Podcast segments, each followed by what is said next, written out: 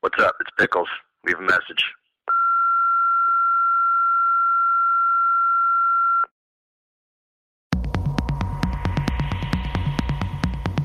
Hey, I'm calling you back. Ooh, she's been a bitch tonight.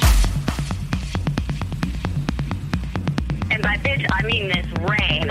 No cabs, nowhere.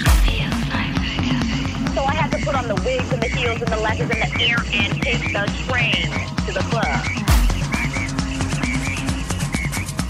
You know the MTA should stand for motherfuckers touching my ass. Oh my god. Oh my god.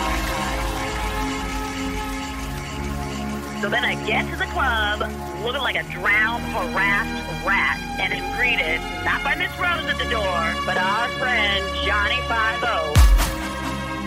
Yes, honey, the NYPD shut down the party. So no fee for me. I don't even know what's the key.